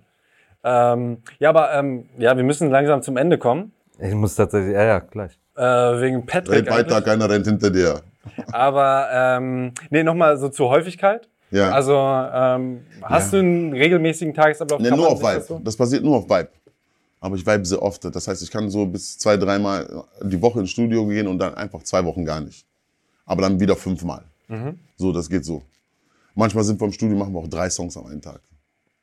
Und hast du jetzt viel mehr Songs gemacht, als dann auf dem Album landen oder machst du eigentlich immer so Punktlandung? Nee, nee, nee. Ich, bei mir gibt's nicht diese Album. Ich mache jetzt 50 Songs und davon nehme ich die besten. Ich mach, ich fange jedes Album fange ich mit dem Intro an. Ich überlege mir den Titel vom Album. Was für ein Album will ich machen? Auf welche Reise will ich gehen? Okay, das ist die Reise. Okay, wie, wie, wie wird das anhören? Bereit zu sterben. Erste Intro. Wo? Er kommt rein. Verbrachte sieben Monate alleine. Mad King, doch halte noch die Krone in der Scheiße. Uh. Weiter. Okay, danach. Okay, das Album, das Klangbild kann so kommen. Jetzt zeigst du den Leuten, was du letzten Monat da zu der Geschichte mach was, dies, das und so. Bis ich sage, okay, jetzt ist gut. So, so sexy. Das ist ein Album. Ich habe jetzt nicht mehr ein, ich habe nicht einen Song übrig. Ich habe ich hab Album gearbeitet, gemacht, getan, dies, das. Ah, äh. So ist das. Ha, Bitteschön. Und da würde ich jetzt nur noch abschließend fragen. Ähm, du sagst nämlich, Live-Gefühl ist das Interessanteste am ganzen musikalischen Prozess heutzutage. Mhm. Was ich auch krass fand, auch gerade natürlich mit Corona, man konnte nicht auftreten. Mhm. Äh, was bedeutet das denn jetzt für dich, Live-Musik zu spielen? Weil das kommt dann jetzt ja auch demnächst, Tour. Ja, live ist, äh, live ist face to face. Live ist face to face. Ich erzähle noch eine ganz kurze Geschichte dazu, dann wirst du mich verstehen, warum. Ich war, in- Kurzfassung, wir waren in der Schweiz, Auftritt, dies, das, am Machen, am Tun, dies, das. Und während dem Auftritt ist mir vorne in der ersten Reihe rechts, sind mir Leute aufgefallen, die, äh, die ein bisschen, äh, die waren halt auffällig. Eine saß, im eine saß im Rollstuhl, die anderen haben so Musik gehört, aber haben, haben, nicht, haben mich nicht irgendwie angeguckt. Aber das ist mir so beide, das ist mir so by the way aufgefallen. Nach dem Konzert haben wir ein paar Fotos geschossen und dann kam ein Mann zu mir und hat gesagt, ey, hast du kurz eine Sekunde Zeit? Und ich sag, was ist los? Der meint so, ich bin hier mit einer Gruppe da, die würden dir gerne, gerne einmal Hallo sagen. Ist okay, kein Problem. Jetzt gehe ich in so eine Gruppe von so fünf, sechs Leuten rein, eine davon im Rollstuhl. Und ich sa- sag so, hallo, dies, das. Und die sagen so, bist du Manuelsen und so? Und ich so, ja. Und ich merke, der guckt mich gar nicht an. Ich sag so, was ist los? Dann meint- hat der Mann zu mir gesagt, der meinte so, guck mal, Holmes, äh, diese Leute sind blind. Ich so, wie, die sind blind? Der meinte, ja, die sind seit Geburt an blind. Ich so, und da fällt mir auf, dann ist mir aufgefallen, die sind zu diesem Konzert gekommen, ne? Und die kennen mich einfach nur phonetisch. Und da ich so auf wow. Und dann ist, war ein, da, da war ein Mädchen darunter, die war voll süß auch, sag ich dir ganz ehrlich. Die war halt aber blind. Und die, die kam so an und die sagt so, ey, du bist du wirklich Manuelsen und so. Ich so, ja. Da meinte ich so, boah, krass. Ich, und, äh, der ist mir rausgerutscht. Der ist voll, da hat der Philipp noch zu mir gesagt, der meinte so, du bist da behindert, was laberst du da? Ich meine so, du weißt aber schon, dass ich schwarz bin, oder nicht? Die, die, die meint so, die meint so, ja, ja, ich weiß das. Dann, dann, dann hat er mich so angeguckt, der meint so, du Spasti. Na, aber mich, ich wollte das wissen. Ich meine so, du, du weißt schon, dass ich schwarz bin. Die so, ja, ich weiß das. Die meint so, ich hab, äh, Wobei das in der Situation so egal gewesen wäre, weil die sich ja einfach nur mag und Ja, feiert. weil und die du- kam, die kam zu mir, die meinte, darf ich dich, darf ich dich einmal anfassen? Und jetzt stehe ich in, in, in Zürich, das war in Zürich, jetzt stehe ich in Zürich in, in, der- in, dieser, in der halbleeren Venue und dieses Mädchen toucht mir so ins Gesicht und sagt so, boah, du hast Bart, oh, du hast dies, du hast das und ich stehe da so und ich war so ergriffen, ich war, so- also es ging mir wirklich nah, ne? Ich war so auf, ja, okay. Und dann fängt die auch noch an zu heulen und ich so, Wallah, ist so, Lack, hör auf zu, Lack, hör- die Leute gucken, hör auf zu, Lack, hör auf, Lack, hör auf zu, hör auf zu weinen. So. Und dann die anderen so, boah, Manuelsen, krass, können wir ein Foto machen und so. Das war dann auch so, Foto machen. Ist so, ja, okay, wir machen ein Foto. Dann stand ich da, dann hat der Betreuer von denen hat so ein Foto gemacht mit denen. Und äh, da krasse Geschichte. Krasse Geschichte. Voll. Deswegen live, da trennt sich die Spreu vom Weizen. Da trennt sich die Spreu vom Weizen. Bruder. Das ist eigentlich das schönste Endwort. Also, finde ich. Ja, wunderschön. Es, war, es hat äh, wirklich viel Spaß gemacht. Sorry. Vielen Dank, dass du so viel Zeit hattest, Chef. Patrick. Du musst los. Wir haben wieder eine richtig gute Folge gehabt. Wir haben noch viel mehr gute Folgen. Ja. Talk This Way. Abonniert den Podcast, guckt ihn auf YouTube, hört ihn auf Spotify oder wo auch immer. Abonniert die Glocke. So ist es.